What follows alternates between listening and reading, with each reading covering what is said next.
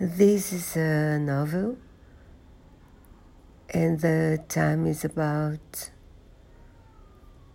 a bit after John Kennedy was murdered and Lyndon Johnson was not elected. So there is this new president, Mr. Haynes, and he's very worried because there is this menace of uh, World War III starting between China and the US. And then he prepares for a holiday, a vacation in the east in California.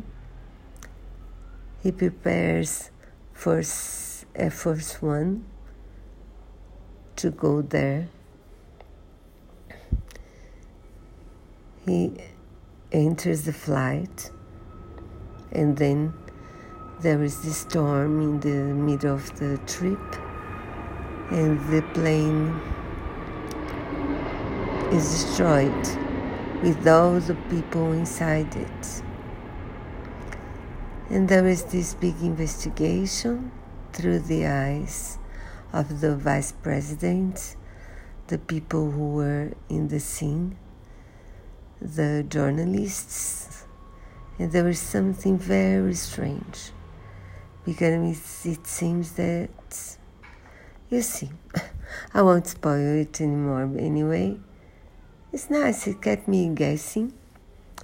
I think it was a big coincidence that um, maybe 60 years ago, the big enemy of the US would be China. And today it's the same, so enjoy.